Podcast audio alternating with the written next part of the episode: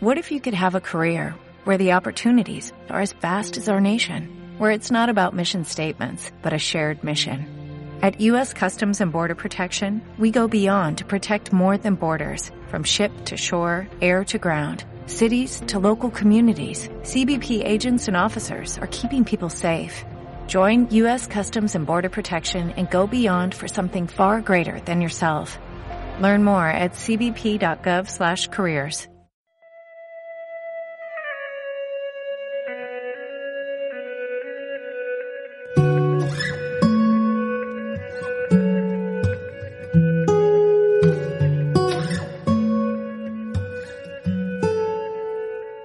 Trevolarium.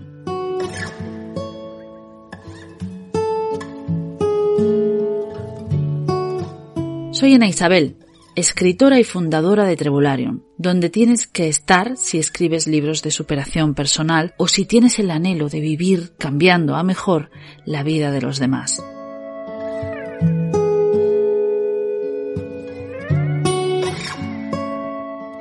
Como cada vez que nos encontramos en este podcast, te comparto una información valiosa que espero que te haga feliz.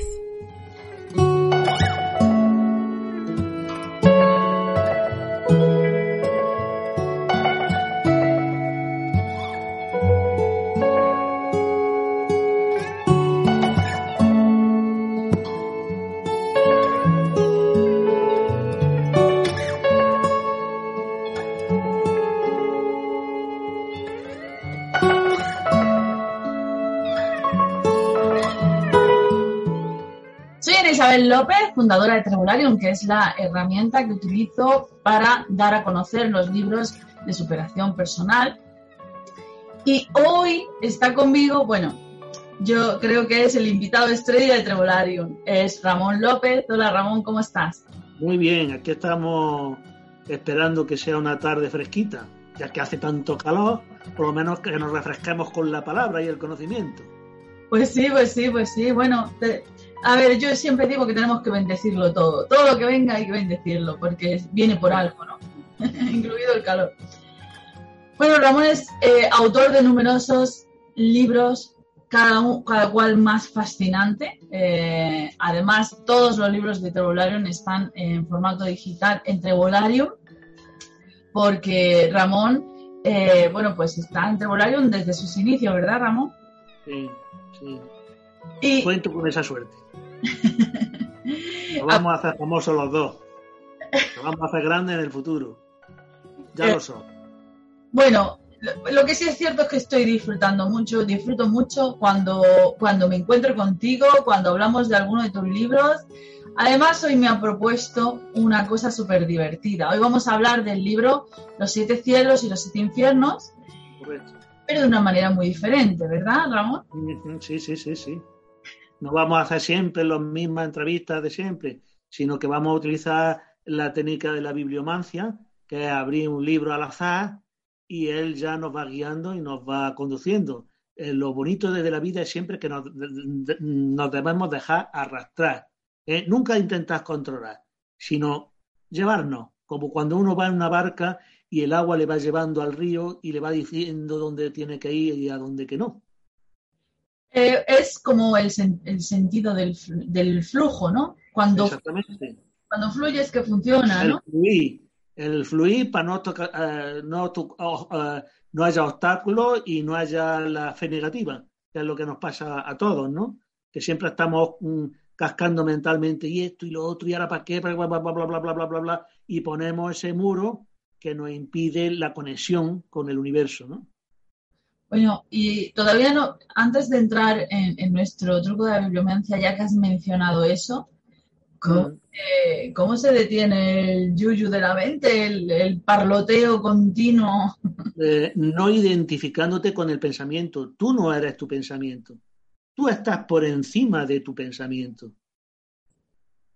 Entonces, si tú no eres pensamiento, estás ya en, en en esa fase del nirvana, del mini nirvana, ¿no? que es la ausencia, el vacío, que es lo que practicaban los budistas. Hay un cuento muy, muy bonito que a mí me encanta, que va un monje a hablar con otro y empieza a palotear, bla, bla, bla, bla, bla, bla, bla, y, y coge la taza del té, empieza a verterla y se sale y se desborda. Y le dice, oye, ¿qué estás haciendo? Que se sale el té de la taza. Dice, claro, pues esos son tus pensamientos. Te desbordas tanto de la taza que no encuentras la esencia, que es el vacío, la taza vacía, que es como puedes encontrar el verdadero conocimiento. ¿no? ¡Oh, qué relato más bonito! Acabo de comprender ahora mismo la, por qué eso de no pensar, de vaciar la mente. De... Se iluminó. En el momento que hizo eso, el hombre entendió y dice, claro, la cabeza es el, té desbordado. ¿eh? Y entonces se iluminó y lo entendió todo, ¿no? Lo bonito que tiene el Zen es que eh, eh, eh, con una historia, con un cuento, tú puedes encontrar el conocimiento. Es como la historia de, de un monje que, que, se tiraba toda la vida buscando el animal sagrado, el Satori. Él era un animal bellísimo que consiguió ver una vez en el bosque y se tiró toda su vida buscándolo, venga a buscarlo y venga buscándolo y no lo encontraba. Y un día dijo, mira, paso de buscarlo, ya no lo voy a buscar más. Se sentó en un árbol a meditar y en ese momento encontró el, animal Satori, ¿no? El animal sagrado. Hoy me acabas de recordar a otro cuento que yo vi de niña, que lo leía una y otra vez, no sé por qué me llamaba la atención, y era del pato Donald. Eh, eh, el tío Gilito que se lleva a sus sobrinillos al bosque y ve un ciervo espectacular y entonces eh, quiere hacerle una foto, pero no, no lo consigue. No lo consigue. Y, y, cuando ya se había roto una pierna, ya tenía la, la muleta, estaba hecho polvo, de repente ve al ciervo sobre una columna, así todo puesto. Eh, y, es verdad, muchas veces eh, somos como burros delante de una zanahoria que siempre está a la misma distancia. Claro, claro, claro. Entonces, eso, eh, eso quiere decir eso que, que cuanto más buscas las cosas, menos las vas a encontrar. Tú tienes que, tu mente tienes que dejarla vacía, tienes que dejarla sin pensamiento para que tú puedas encontrar lo que te están diciendo de arriba. ¿Me entiendes? En cuanto dejas de quitar ese obstáculo, pues ya aparece la inspiración, que es lo que dicen en el Oponopono, ¿no? Ocurren los milagros sin buscarlos. Es verdad, qué bueno, qué bueno. Has hablado de la palabra inspiración. Tú sabes que este es un canal de escritores, de escribir, y la inspiración es que viene así, viene cuando le da la gana y, y, además no la puedes buscar, ¿no? Esos momentos increíbles de escritura eh, no los puedes buscar, obviamente. Por supuesto. Bueno, pues voy a entrar en tu libro, Los siete cielos, los siete infiernos, y vamos a hacer bibliomancia, a ver lo que nos dice ese, ese maravilloso libro. Y lo que voy a hacer es, eh, pues, simplemente mover el, el, navegador y leer un trozo. Exactamente, me parece muy bien. Pues venga, te voy a leer lo que me ha salido. Venga. Cuando el alma ha superado la etapa vegetal, ya está preparada para entrar en un mundo difícil y competitivo en el que tiene que lidiar con las pruebas duras que la naturaleza le impone. Ahora le toca integrarse en una colectividad, ser líder, o ser uno más en la misión de grupo. Ahora, el alma tiene que adaptarse a ser minúsculo, volátil, con mucha actividad y con poca vida. Estamos entrando al mundo de los insectos. Justamente. O sea que todos hemos sido un insecto. Aunque mucha gente piense que un insulto sea un insecto, eh, es uno de los infiernos.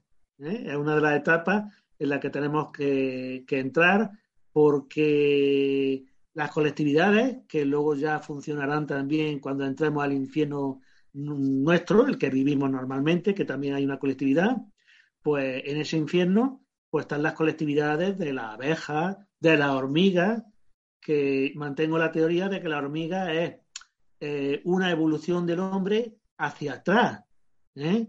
por eh, la vacuna, el G5, eh, por experimentos que, de, del ADN que se van a hacer en el futuro, y eso produce una involución de la raza humana hasta llegar a la raza de las hormigas, que es lo que estábamos hablando de la hormiga, y, van los tiros por ahí. ¿eh? Es una raza involucionada.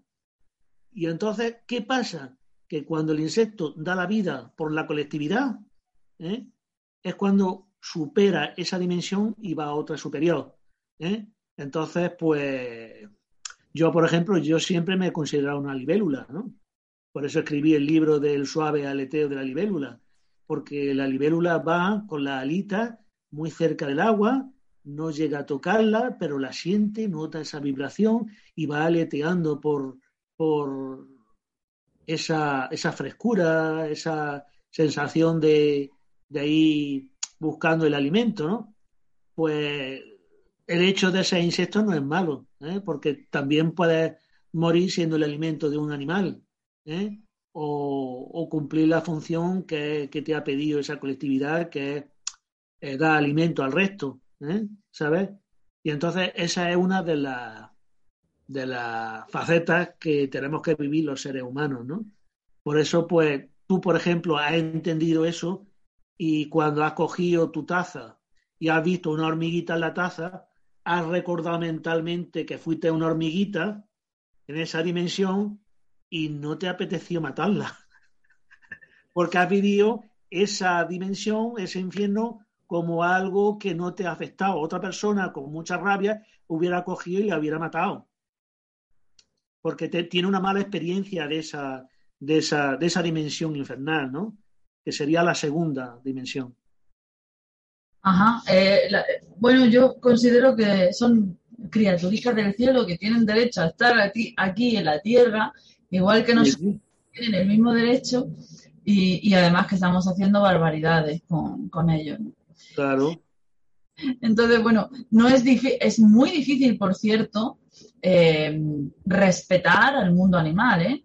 Entonces, el, ser humano se ha desligado tanto de la naturaleza que mm, matamos insectos, eh, mm, pues comemos... Comemos, su comemos la carne de los animales. La carne de los animales, pero, pero carne que no ha sido honrada, ¿no? Porque antiguamente se le pedía perdón, se le pedía o sea, había una conexión con el animal, porque bueno, aquí todos nos comemos. el humano se lo come a todo el mundo, pero luego el león se come a la, cebra. a la cebra o lo que sea, ¿no? Entonces, eh, forma parte de la subsistencia o forma parte de, las reglas de este planeta. Pero lo que sí es cierto es que hay una manera muy distinta de cómo mata al león a una manera de cómo estamos nosotros matando a los animales, ¿no?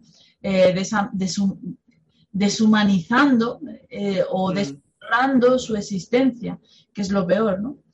Y, no comprende el ser humano que primero que una que, ha sido animal, que ha sido insecto, que ha sido vegetal y todas esas dimensiones tiene que respetarlas para luego encontrar su verdadero camino en otras dimensiones superiores. Porque todo en conjunto, tú eres vegetal, animal, eh, humano, angelical, todo eso en conjunto es lo que va a desarrollar esa capacidad, ese conocimiento de alimento del alma que va a producir que tú seas un aprendiz de Dios. Aunque mucha gente no lo entienda. Es como en un restaurante, tú primero tienes que ser pinche de cocina, eh, luego tienes que ser chef, luego tienes que ser el jefe del restaurante, eh, ¿me entiendes? Pues algo parecido es esa, ese proceso de evolución cuando tenemos conciencia de que todos somos Dios. Claro, me, encanta hablar contigo, Ramón. Aprendo muchísimo. sí, eh, a, fin de cuentas estamos hechos de lo mismo, ¿no? Sí. Mm, se suele decir que somos polvos de, polvos de estrella eh, y, supongo que eh, trocitos de conciencia, ¿no? Mm. Bueno, voy a, voy a seguir con otro trozo de tu libro, Los siete eh, cielos y los siete infiernos. A ver qué nos dice esta vez. Vamos a ver. El cuarto cielo. Sí. Tras conocer el secreto de lo infinito, te conviertes en consejero de Dios. Él te pedirá consejos sobre múltiples actividades. Fabricarás la verdad y el conocimiento, y te será dada la fuente de la gratitud. El amor te inundará sin cesar y dominarás todas las clases de energía universal. ¡Wow! Pues ya te imaginas, si tú ya llegado al conocimiento de que era un consejero de Dios y que Dios te puede pedir consejo sobre asuntos determinados y que tú le puedes ayudar, pues ya está aprendiendo un aprendizaje, está aprendiendo de ese Dios universal, pero también está aprendiendo de ti mismo. Entonces empieza a dominar lo que es el amor, empieza a dominar eh, mucha energía, que, que las energías están ahí, pero hay que saber trabajarla y hay que infundirla y hay que mandarla a la persona adecuada, porque el problema es que la gente no sabe recibir la energía que le manda ese cuarto, ese cuarto cielo que tú has dicho, ¿no? Cuarta dimensión o cuarto cielo. ¿eh? Porque el que está en el cuarto cielo te manda energía, pero tú la recibes o la rechazas. De hecho, mm, a mí me han contado que algunas personas, cuando están rezando y están delante del Santísimo, hay unos rayos que penetran dentro de ti y si tú estás preparado, esos rayos te ayudan. Y si no, los rechazas y van a otra persona. ¿Me entiendes? Entonces, por ejemplo, la misa, que es un ritual de magia blanca, pues también es una bola energética, ¿no? De, que sirve para ayudarnos y, también para las personas que, que, lo necesiten, que tú puedas ofrecer esa energía a otros, para dársela a otros, ¿no? Y entonces, en cierto modo hay también mini cielos, mini infiernos donde nos rodean, ¿no? Donde nos, continuamente nos, están rodeando. Por ejemplo, cuando Jesucristo estaba en el monte Tabó con los apóstoles, estaban tan a gustísimos que le Señor, vamos a hacer aquí una choza y vamos a estar aquí tan a gusto. Y estaban, y estaban allí en la gloria, estaba allí apareció Elías y apareció Moisés, y, y eso era una forma, la transfiguración del Señor era una muestra de lo que era el cielo una pequeña muestra, un aperitivo de lo que era en el cielo de la tierra, que luego era eh, muy, muy, muy fuerte ya en, en, otro, en otros cielos, ¿no? De hecho, cuando ya bajó Jesucristo del monte Tabor, lo veían diferente, con un resplandor que la gente se asustaba de la luz que, que, inundaba, ¿no? Y tocaba a los seres y los curaba, ¿no? Pues esa, esa dimensión eh, eh, es una parte de, del, cuarto, del cuarto cielo.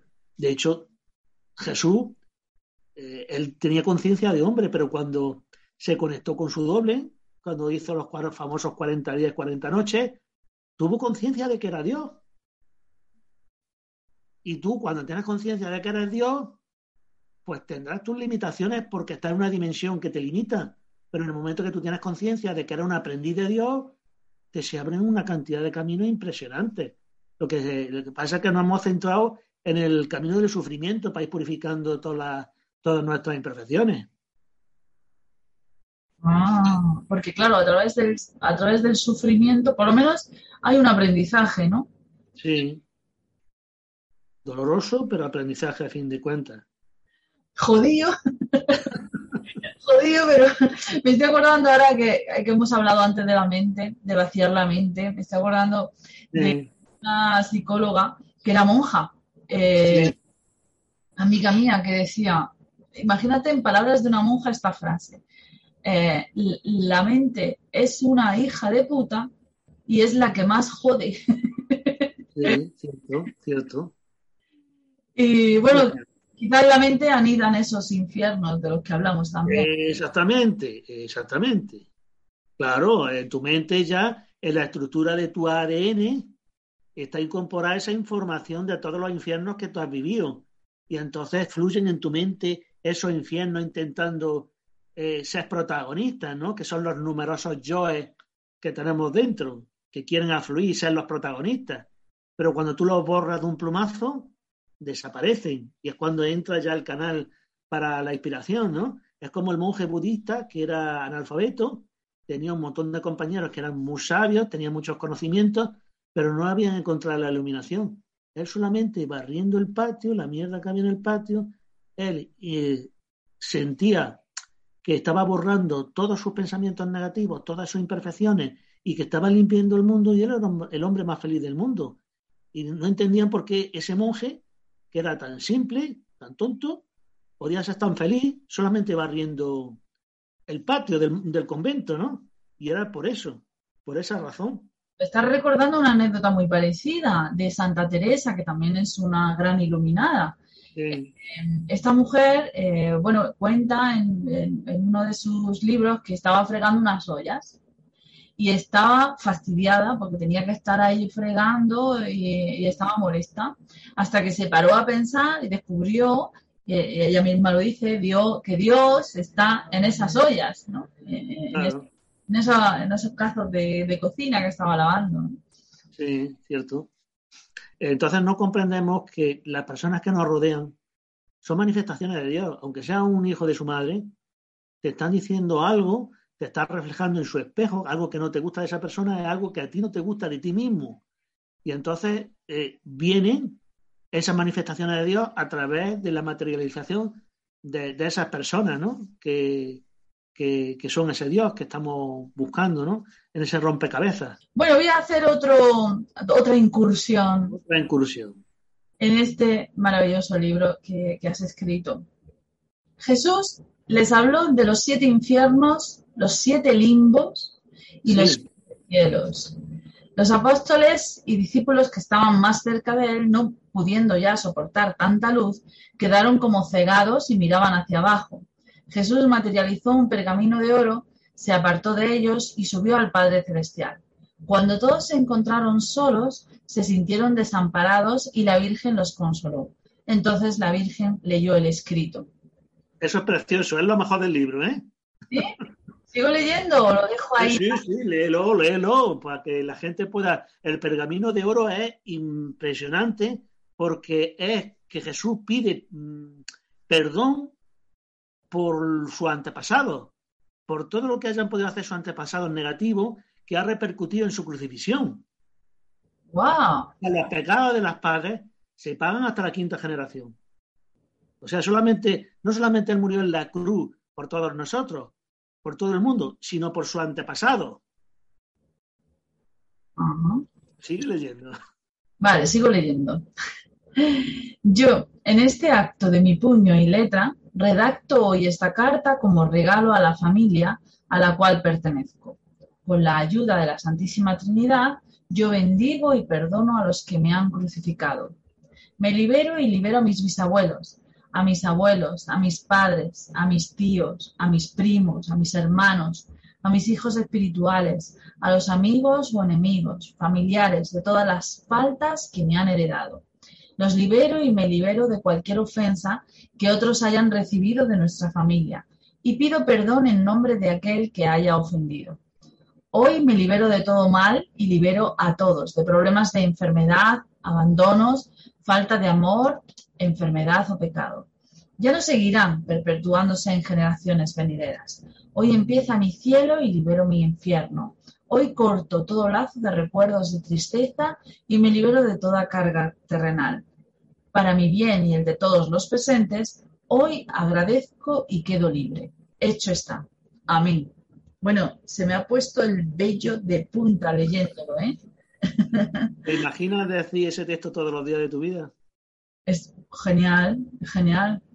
Claro, porque lo que estás haciendo es romper, como lo que dice ahí, romperla. estás, limpiando el árbol familiar. Estás limpiando el árbol familiar. Y cuando tú limpias el árbol familiar, estás limpiando el árbol familiar de toda la familia del mundo. Pues me lo, me lo apunto, me lo apunto, Ramón. A todo... Se llama el pergamino dorado, porque según Saint Germain, el oro es alquímicamente lo más perfecto que hay como metal, ¿no? Y como senda espiritual, ¿no? De hecho, bueno, la búsqueda de los... La llama dorada, ¿no? La llama dorada también. La, búsqueda de los alquimistas siempre ha sido eso. claro, claro. ese, ese proceso transformador de, mm. del plomo en oro, bueno, del mercurio en oro, ¿no? Eh, pero que en el fondo lo que había detrás era una transformación personal. la piedra filosofal. Bueno, sigo, sigo. tú, tú puedes hacer lo que quieras. Es que eres muy generoso, Ramón. Venga, subo para arriba a ver qué me dice.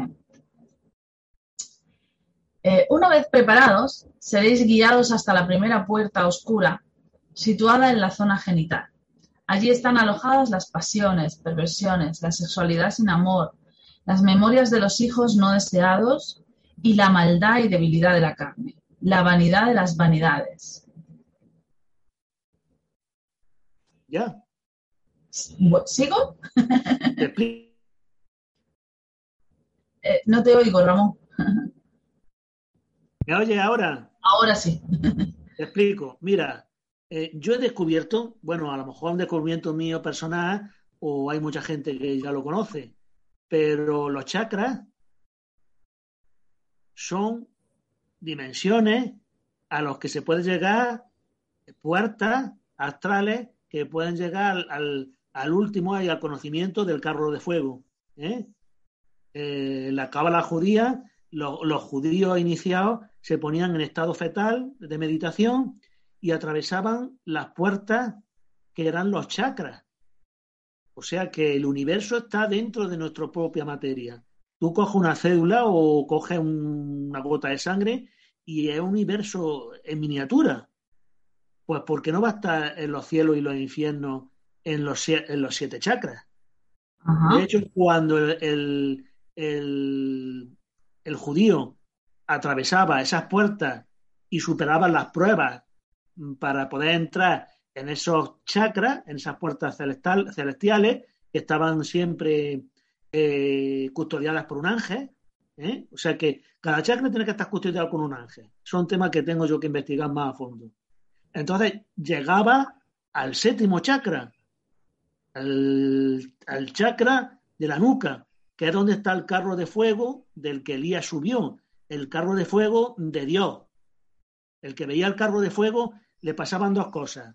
O se quedaba allí, en el cielo, disfrutando de la divinidad divina, o bajaba a la tierra y se convertía en un ser iluminado. Y el que no lo superaba se volvía tarumba, se volvía loco. Porque no había podido superar eh, la prueba de los, de, los siete, de las siete dimensiones para encontrar el carro de fuego que era el, cielo. Y es curioso porque hemos hablado, eh, o sea, ahí hablas de uno de los chakras, ¿no? Sí. La sexualidad y hablas que ahí se concentran todas esas, eh, bueno, lo que has dicho, esas perversiones, el sexo sin amor, etcétera, etcétera, ¿no? Em, Pero eh, también lo bueno, lo malo y también lo bueno. ¿Qué pasa? Que a lo mejor una persona que su sexualidad está dormida o que tiene conflictos, pues sencillamente limpiando ese chakra podría solucionar su vida. Porque normalmente todas las personas tienen chakras detenidos o chakras rotos. Eh, yo, hombre, te voy a hablar de un tema del que no me gusta mucho hablar, pero yo he hecho alguna, en alguna ocasión cirugía espiritual. La cirugía espiritual consiste en que tú haces una meditación y entonces con una aguja espiritual tú coses los rotos de pérdida energética de esa persona. Y la enfermedad coincide siempre con el chakra que está atrancado o tiene una pérdida energética, tiene escape energético. Y entonces con una aguja espiritual se cose ese agujero y se reconduce esa energía. Es que me ha llamado mucho la atención lo de chakra roto. Yo no sabía que eso pudiera ocurrir. Sí, claro, claro. ¿Y, ¿Qué puede ocurrir? ¿Por qué motivo se rompe un chakra? Pues porque o se utiliza muy poco o se utiliza mal. ¿eh? Porque, la activa... Porque un chakra siempre gira en el sentido de la aguja del reloj. ¿eh? Si no gira correctamente o gira al contrario, está provocando que esa energía no circule, no llegue o llegue mal y provoque luego la enfermedad del aura y la enfermedad del aura va atravesando una serie de capas de manchitas hasta que llegó al, cuerpo físico, ¿no? Por ejemplo, tú vas a tener un problema de corazón, un infarto, pero previamente el chakra se ha hecho se ha roto y esa energía negativa fluye al aura y del aura va pasando por las siete capas del aura hasta llegar al cuerpo físico y es cuando se produce el infarto. El infarto se produce mucho antes que físicamente. Interesante. Mm. Aprendo mucho contigo, Ramón. Sí, sí. Pues, eh, y, ¿y existe alguna rutina, algo que pudiéramos hacer los neófitos, los que no sabemos, lo que no entendemos de estas cosas. Bueno, yo te aconsejo que cuando tenga un problema de salud, mano izquierda, mano izquierda en la coronilla. Mano izquierda la coronilla. Y mano derecha en el chakra que esté, que esté malamente. O donde tenga dolor físico. Eso se parece mucho a... A lo de Susan Powell. Susan Powell, exacto al reset, ¿verdad? Se parece mucho. Claro. Bueno. Es la técnica básica.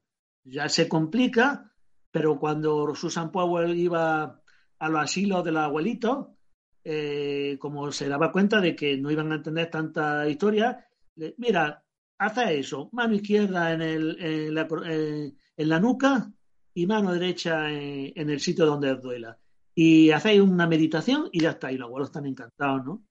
y los abuelos vivían mucho más de lo previsto y ya se agobiaban, ¿no? la, la, gente que los cuidaba o los, o, los familiares, que el abuelo que no se muere, que no se muere el abuelo. que estamos esperando la herencia, ¿no? Claro. Pobrecito, pobrecito mío.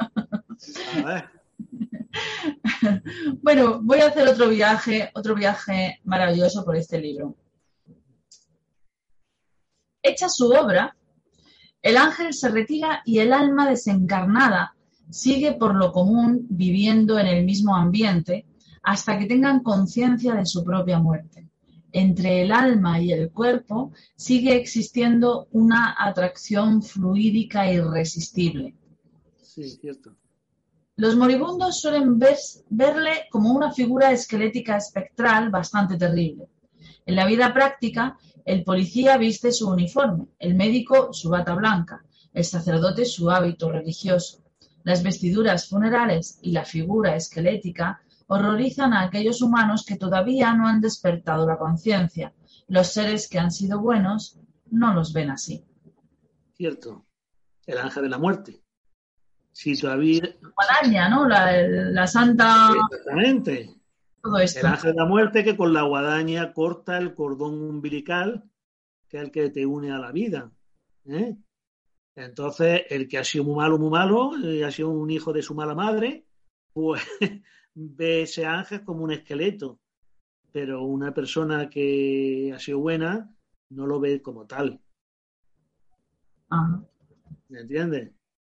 Y entonces ese ángel de la muerte realiza su trabajo es cortar el cordón, y entonces eh, los que se incineran juegan con la ventaja de que no tienen esa atracción hacia el, hacia el cuerpo, ¿no? O sea que, sería interesante, ¿no? Aunque los, los católicos eh, son muy de preservar el cuerpo y todas las partes, porque... Son una camisa. Una camisa, claro. Y encima te sientes atraído hacia eso al no existir, cuando te incineran, no existe ese cuerpo. No hay esa atracción fluídica. Por lo cual, eh, entiendo que la criogenización es absurda. Sí. No, existe la posibilidad de revivir a nadie porque hay una separación espiritual, no se puede... claro, no se va a crionizar el alma. Claro. Claro, claro. Bueno, qué, curiosos, qué temas más curiosos. Eh, bueno, has hablado, eh, o sea, antes de, del, en el texto anterior me ha llamado la atención que Cristo, cuando estaba hablando de, del manuscrito dorado, eh, ha hablado también de los siete limbos, que no, no está en el título. Sí, sí, sí. Sí, los siete limbos después de haber atravesado los siete infiernos que tenemos que atravesar, porque esta realidad que estamos viviendo es otro infierno que tenemos que vivir. Ajá. Sí, sí, se parece a un infierno. De... Que no entienda que la, que la vida es un infierno es que es tonto. Vamos a ser claros. Entonces, explico, cuando tú ya has superado los siete infiernos, te encuentras en el camino de los siete limbos. Y además es un proceso muy bonito porque eh, si tú conoces una película que se llama Nuestro Hogar, de Chico Javier, Chico Xavier, era un vidente muy famoso en Brasil que canalizaba, canalizaba espiritualmente a muchos seres. En la película se explica que, que, muere un médico, mm, atraviesa el infierno hasta llegar al limbo y en el limbo mm, básico era un hospital de almas. Entonces los seres estaban en un hospital con una serie de energías negativas que les ponían la mano y iban curándolo, e iban curándole el alma, ¿no? Entonces, en el limbo hay seres que se dedican a curar la alma de los seres que están en el hospital, eh, del hospital álmico, ¿no? Y entonces, pues, te puedes convertir en un avatar y dices, bueno, voy a bajar para abajo, lo voy a pasar canutas, pero voy a ayudar a un montón de gente. Y entonces eh, te dan permiso y baja otra vez a los infiernos a ayudar a los seres. Esos son los avatares. ¿Entiendes? Entonces, en esos limbos es un proceso intermedio de purificación para que tú puedas entrar a los siete cielos. Ah, o sea, que uno realmente libremente puede subir y bajar por... Exactamente, claro. Pero supongo que cuando estás en un cielo ya no te apetece bajar mucho, ¿no? Bueno, hay algunas personas que sí le apetece. ¿Sí? Un poco masoca. Sabes que sobre el masoquismo hay mucho que escribir. ¿eh? Muchos santos eran masocas, les gustaba sufrir. ¿Sabes? Y además encontrado la espiritualidad por ese camino de sufrimiento. Sí, eh, por la espiritualidad, la espiritualidad a través del masoquismo, que puede ser otro libro, otra forma de, escribir otro libro, ¿no? Y, entonces, pues sí. Eh, Pero bueno, sí, como ve, también también existe la búsqueda del sufrimiento desde otros canales, ¿no? Por ejemplo, bueno, sabemos que sexualmente hay una búsqueda concreta del sufrimiento, ¿no? Que además tiene mucho que ver con la... Eh, yo vi un documental hace poco muy interesante que decía que, que muchos ejecutivos que siempre están controlando, dominando todo, a veces les hace falta soltar un poco el dominio y dejar que otro domine, ¿no? Y entonces lo hacen a través de la sexualidad. Y, así es como equilibran ese exceso de, control. Y pueden correr el peligro de llegar al sadomasoquismo. Y pues, sí. Y luego hay otra, otro camino también que mm, menos conocido, pero que existe, por lo menos yo he sido testigo de eso, eh, que hay personas que piensan que si no ha habido sacrificio no tiene valor. ¿No? Entonces, por ejemplo, a lo mejor están, no sé, haciendo un trabajo, pero si en ese trabajo no han sufrido, lo que han hecho no tiene sentido, no tiene, no tiene éxito, por ejemplo, ¿no? Si, si, si, por ejemplo, no sé, están haciendo un trabajo, si ese trabajo no les ha costado lo más grande, pues no tiene, no tiene ningún valor. Eso le llamo yo el alma sucia, ¿no? Que necesita limpiar esa suciedad con el sufrimiento ¿me entiendes? Con el complejo de, suciedad, a través del dolor del alma, ¿no? Y por eso sienten esa necesidad de que lo que vayan a hacer tiene que ser con dolor, porque sienten su alma sucia y lo limpian. Por eso hay muchas personas que están obsesionadas con limpiar todo el rato. Otro, otra cosa también bastante interesante. Claro. Por cierto que ahora que dices lo de limpiar, tú sabes que hay un, eh, es que el otro día leí en un artículo algo que me llamó mucho la atención.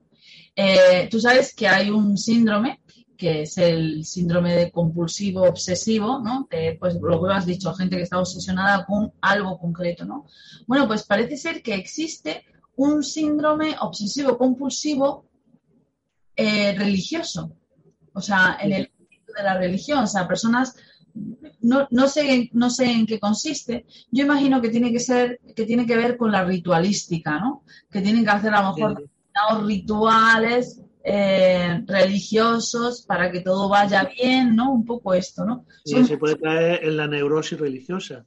Yo, por ejemplo, yo conozco a un, a un señor que este hombre se eh, va a misa diez veces al día. Wow. Diez veces al día, pero hay diez misas.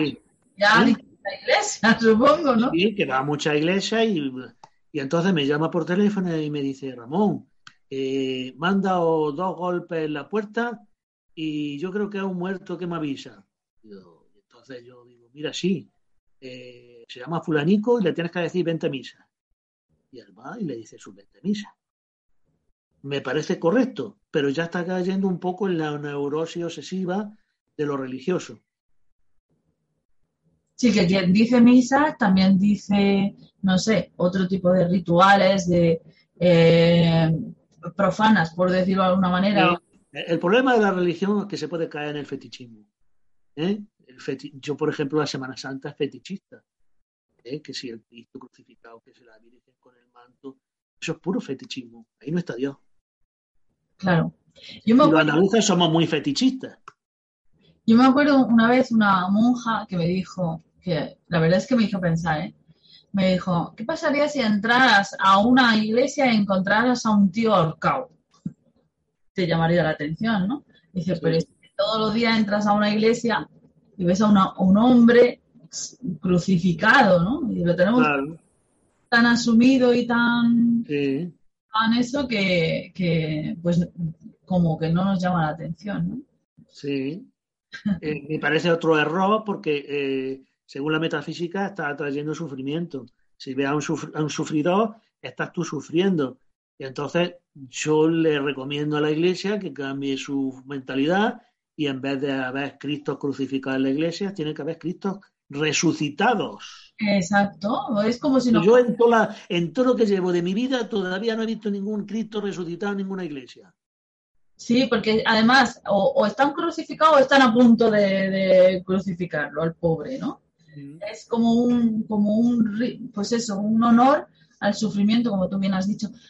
Hay otras que yo tenga entendido, hay otras vertientes eh, católicas, no cristianas, ¿no? Otras, pues no sé, no sé exactamente cuáles, que sí que están más enfocados en la resurrección, ya en algo más positivo, ven a Dios con unas palomas, ¿no? Ponen cuadros de Dios con palomas y cosas de esa de Jesucristo. Pero siempre meten la pata y siempre tiene que haber un crucificado. No es una iglesia completamente resucitada. pues eso es, eso es una asignatura pendiente. Claro. Pero yo tengo también una teoría y es que eh, donde hay luz mm, es inevitable que entre la oscuridad. Entonces, eh, cuando empieza una religión, la que sea, ¿no? O empieza un trabajo espiritual, automáticamente entra gente oscura y la, la pervierte, ¿no? Por eso, al final, todas las religiones acaban pervirtiéndose de alguna manera, ¿no? Lo que será maravilloso, de repente, pues eh, vamos a suicidarnos todos eh, porque el mundo es hostil y se va a acabar y entonces vamos a suicidar. Ahí, ahí, ahí hay alguien que quiere matar un foco de luz, ¿no? eso me recuerda a una historia, mm, una historia sufí de un hombre que iba con su burro y lo quería muchísimo su burro. Y entonces se murió. Y entonces lo enterró. Y entonces era tanto, ay, ay, ay, que, que la gente iba en prenigración al burro, ¿no? Y luego el hijo de su hijo, ¿sabes? Había sido una tradición y dice, pero bueno, que hay enterrado aquí? dice, un burro. Pues me ha recordado otro relato también, el, seto de la reina. La reina Victoria en Inglaterra, pues tenía, eh, bueno, eh, cuando llegó al, palacio, vio que un guardia vigilaba un seto. Siempre, todos los días, estaba vigilando un seto y, por lo visto llevaba haciéndose esa guardia no sé cuántos años. Y se le ocurrió preguntar, ¿y por qué hay un hombre ahí? ¿Qué sentido tiene que haya ahí un hombre haciendo guardia, rodeando un seto? Y era que otra reina anterior se había dedicado, había asombrado un rosal, lo tenía tan bonito, que puso una guardia ahí para que no le pasara nada al rosal. Se convirtió en una... Una tradición. Y entonces ya, pues siempre había alguien y el rosal ya se había muerto y había un, señor ahí rondando un seto. lo, que son las huellas de las tradiciones también. Exactamente, exactamente. Muy curioso. Muy curioso, muy curioso, muy interesante. Eh, ¿Hacemos una última lectura, Ramón? Venga, hacemos una última lectura. Vale.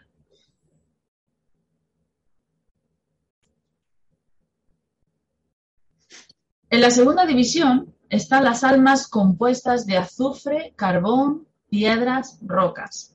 Son de corazón duro y son difíciles de, de cambiar por su testarudez y maldad.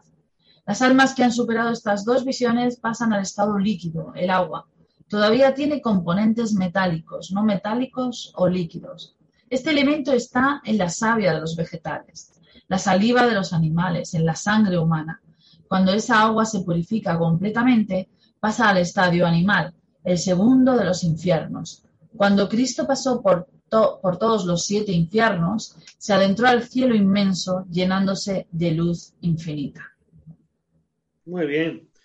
Pues estás describiendo el peor de los infiernos, el infierno mineral. Cuando una persona es muy malísima, muy malísima, muy malísima, se convierte en piedra. Ah, como en, la Biblia, ¿no? No mires. Eh, fíjate, fíjate, fíjate, te das, ¿eh? ya la has pillado. la estatua de esa, ¿no? Cuando ella, mire, no miréis, no mire, no mire. ¿eh? Cuando Sodoma se pega fuego, no miréis atrás, no miréis atrás. Y se convierte en estatua esa. Entonces, ¿qué pasa? Que el estado mineral es un estado donde ya una persona se le da por imposible y se convierte en piedra, en mineral. Y entonces explico en el libro que, entiendo por qué los montañistas tienen esa atracción hacia las montañas. Cuando van escalando las montañas, porque van recordando el infierno mineral en el que estuvieron antes. O sea que quizás detrás de nuestras obsesiones están nuestros antiguos infiernos. Exactamente, exactamente. Entonces llega un momento dado que, esa mineralización se pulveriza y, vuelve a, otra vez a hacer ese proceso. Eh, en el cosmos, eh, esa piedra se volatiliza y el polvo que tú dices que es polvo de estrella vuelve a formarse otra vez para que darle otra oportunidad a ese ser que ha repetido curso. hay, bueno, tú has dicho antes imposible, pero realmente no es imposible, ¿no? Siempre hay una forma de, evolucionar y de mejorar. Claro, ¿Y por qué las piedras sanan? O, se utilizan como canalizadores o como protectores? Yo creo que la piedra en realidad no cura, lo que cura es la energía que tú transmites a esa piedra, que ella lo refleja como espejo y te cura. Es un transmisor porque tiene que haber dentro del mundo mineral piedras de muchas categorías, piedras más malas, piedras menos malas, y quizás la menos mala está en un proceso de evolución que a lo mejor se convierte en un diamante, en un rubí, ¿eh? porque ha entendido lo que tenía que entender y evoluciona hacia una, hacia una piedra semipreciosa o preciosa, porque ha entendido que, que su evolución no era el camino y lo está entendiendo y se convierte en eso y puede servir que esas piedras sean curativas porque se han iluminado dentro de ese infierno mineral. O, puede también que sea una forma de evolucionar, quizá. Claro, es muy posible, eso habría que investigarlo más a fondo. Sí, eso es, un próximo libro, ¿no, Ramón? Un próximo libro. Bueno, y el agua, yo siempre he pensado que todo el agua del universo tiene una única alma, una única conciencia. No sé si coincides conmigo, la forma de pensar. Pero eh, a través, el agua se convierte en un gran comunicador, ¿no? Todo lo que está sumergido en ella o todo lo que está cerca de ella, hay agua en el aire. Entonces, eh, nos permite conectar a través del agua, pues por mm. conciencia del universo, ¿no? Mm, yo considero que es la saliva de Dios la saliva de Dios. Sin embargo, aquí en este trocito hablas como una siguiente evolución de la... Claro, claro, porque el agua también evoluciona. Eh, mm, bueno, el problema es que eso tenía que haberlo replanteado en, mi libro del agua inteligente, pero...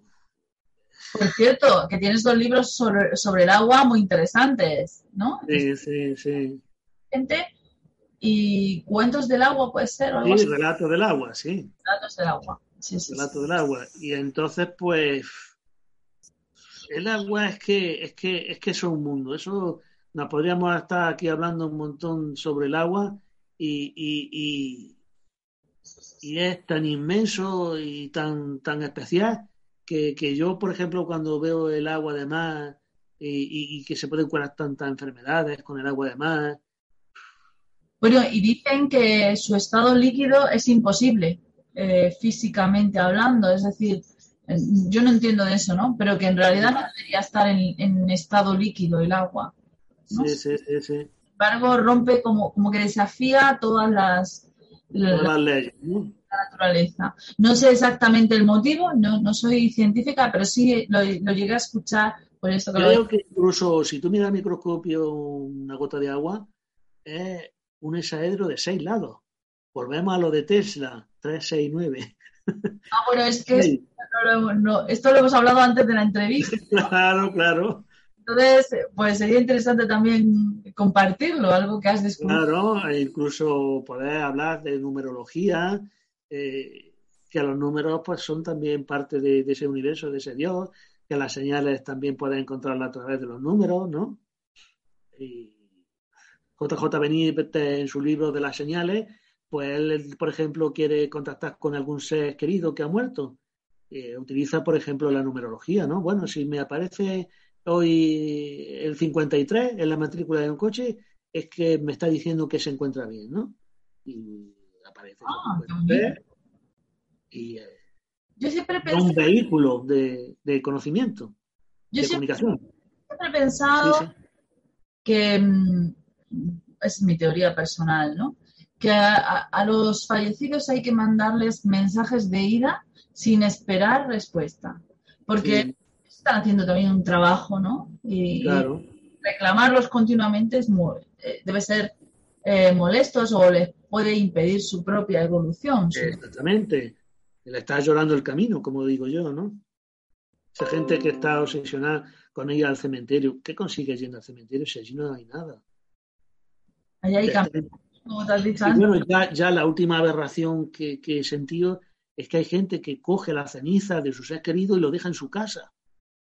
Pero ¿cómo te se ocurre poner la ceniza en, una, eh, en un cacharro, eh, en tu casa? ¿Le estás haciendo creer a ese ser? ¿No le estás haciendo evolucionar? Estás, tus apegos están ahí y no le dejas evolucionar en su camino espiritual. Le haces creer que está vivo todavía. Mira, en una ocasión tuve eh, una charla con un señor que tenía una casa que no había forma de venderla. Digo, mira, vamos ahí a tu casa, a ver qué pasa.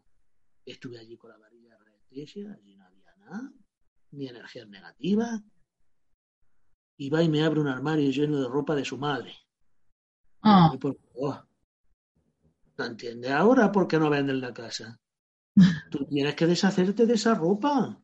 O la regalas o la quemas. Yo comprendo que, son cosas personales de tu madre. Pero si tú tienes allí, pues no se va. Están allí sus impregnaciones, sus recuerdos, su energía. Y el que va allí nota que hay algo raro y lo rechaza y se larga. Y en el momento que este hombre cogió la ropa, no sé lo que haría con ella. Pues al día siguiente estaba vendida la casa. Bueno, hay que contar que eh, tienes muchos libros llenos de anécdotas de este tipo, ¿no? De, de- De las casas enfermas. eh, eh, muchos, muchos. O sea, por ejemplo, eh, yo siempre me acuerdo de 50 eh, historias templarias porque a mí me fascinó ese, ese libro. Sí, pues el, el libro de la de Noche, Luces de Sol, ¿no? Algo así. Sí, luz de sol. Luz de sol. Eh, también el de la libélula que has mencionado antes. El suave aleteo de la libélula. Eh, y bueno, tienes muchos más, muchos libros que recopilan anécdotas, Sí, historias, eh, muchas reales, muchas que tú mismo eres testigo de ellas, sí, sí, cierto. que, que, pues con- así de este tipo, ¿no? Y además cortas, rápidas, con una gran enseñanza, sencillas, que enseñan pues formas de ver el mundo de, un- de otra manera, diferente, ¿no? Claro. O sea, tú estabas en el limbo, en el hospital de almas y te has bajado aquí, ¿no? Para ayudar a la gente. ¿Quién sabe? ¿Quién sabe? A lo mejor soy un poco más soca todavía. Bueno, y eh, eh, entiendo a raíz de la lectura de, de de esos trozos que hemos leído del libro que, que no recordamos precisamente, o sea, no recordamos entre vidas, venimos de cero, entre comillas, porque sí recordamos, pero, pero no, precisamente para no sufrir, ¿no? Para, para no... Hay una leyenda que dice que el ángel que te custodia, te, antes de nacer, introduce el, tu dedo en, en, haciéndote la señal del ombligo ¿eh? para que te olvides de tus vidas anteriores. Pero siempre a través, cuando te conectas, por ejemplo, a través de los sueños, eh, sí eres capaz de ver tus vidas pasadas. Claro, claro. De hecho, yo en TikTok, que estoy haciendo muchos vídeos en TikTok. Ah, vamos a poner el canalillo ahí debajo para que la gente pueda llegar. Eh, sí, Ramón López Pérez 61. Pues cuento la historia que hay gente que dirá, ¿qué imaginación tiene? Eso es una tontería lo que estás diciendo. Pues yo me vi de soldado de, de Aníbal. ¿Sabes? Yo iba con mi falcata, era un soldado ibérico, con mi espada y olía a quemado, la carne quemada, de los, de, porque estaban quemando los cadáveres en la, batalla de Cannas, allí un montón de soldados romanos, sobre todo, allí muertos, y, y, sentían la olor de los elefantes y el olor a quemado de, de, la gente muerta en la batalla, ¿no? Y allí Aníbal con su con su tuerto, con su que había tenido una infección en el ojo, lo había perdido, que no se suele representar mucho a Aníbal con, con su problema de, de, pérdida de ojo, y estaba allí y, yo y, y, Aníbal no era feliz en ese momento. Había ganado la batalla más impresionante que podía ganar una persona mortal en la Tierra, que fue la batalla de Cannas, que era imposible que, que, que, que se, un estratega genial, y él no era feliz después de haber ganado la batalla, se le veía allí taciturno, diciendo, hay que ver lo que me han dado me han obligado a hacer cuando yo no quería. Qué interesante. Bueno, yo mm, no creo que sea una imaginación, lo que pasa que sí es que es verdad que no se lo puedes comentar a cualquiera, porque, bueno, pues no todo el mundo lo ve tan claro, ¿no? Y, yo, yo siempre digo que los escépticos eh, nos ayudan a, que no, no, estemos mucho en las nubes, los lo, que somos un poquito más espirituales, ¿no? Nos agarran de los pies para que, para que, bueno, pues sobrevivamos en este planeta también. Este infierno, como tú bien has dicho. Sí, el tema de, la, de, las terapias regresivas es fascinante. ¿eh? Fascinante, Una persona que tiene un problema, que no sabe por qué y, y le hace una terapia regresiva y averigua pues, que es que eh, en la infancia había habido un problema eh, con el padre que lo había tocado o algo y que no tenía, sus relaciones sexuales no eran satisfactorias y hasta que se van quitando capa y capa y capa y luego ya descubres que después de esa de esa regresión ¿eh? hay una la terapia naterosis de Joaquín Grau que es fascinante pero que ya después va retrocediendo y vas viendo imágenes ¿eh? de, supuestas vidas que has tenido antes. Yo lo entiendo, me parece correcto. ¿Por qué vas a vivir nada más que una vida? Es absurdo. Es absurdo, es absurdo, yo también lo entiendo. Y lo mismo que, sí, sí, lo mismo que el concepto ese cristiano de que eres muy malísimo y vas al infierno, eres muy bueno y vas al cielo. Y ya está. Eso es muy infantil.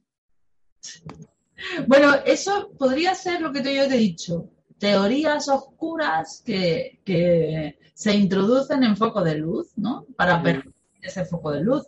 Yo creo que la religión, eh, desde mi punto de vista, eh, la espiritualidad es como pues, el universo, ¿no? Y la religión es como un canal que accedes al universo a través del canal. Entonces, siempre va a haber alguien que lo quiera tapar. ¿Cómo lo tapa? Pervirtiendo. Claro. Yo siempre digo que, que la religión es como un pez que está en una pecera.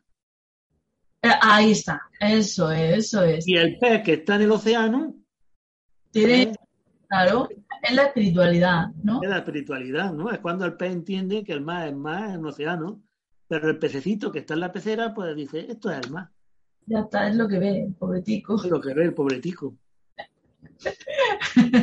pues, pues hemos sido pobreticos mucho tiempo. Eso parece. bueno, Ramón López y su libro Los siete cielos y los siete infiernos como siempre, ha sido un placer. Eh, yo, vamos, ya sabes que, no le pongo horas a entrevistas, pero... pero bueno, tenemos que dejar para, para la próxima vez, aunque parece que esto nunca se acaba. sí, sí.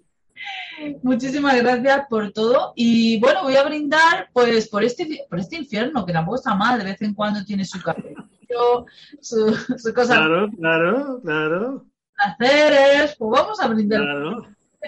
Pues brindemos, brindemos. Este infierno. Por el café del infierno. Brindemos por el café del infierno.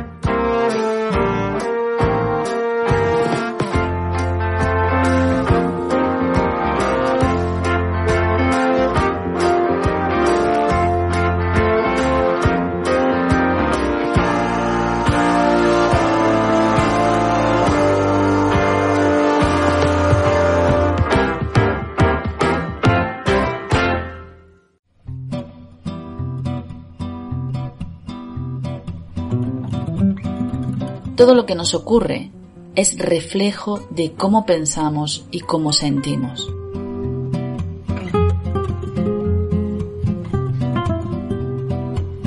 Nuestras elecciones acertadas y desacertadas nacen en nuestro interior.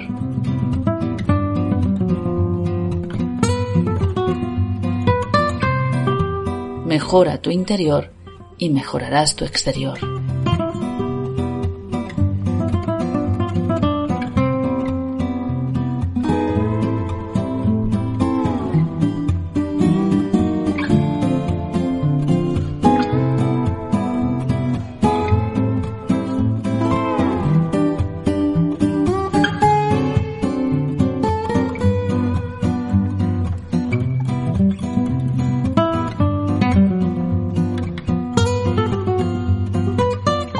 Tu horizonte.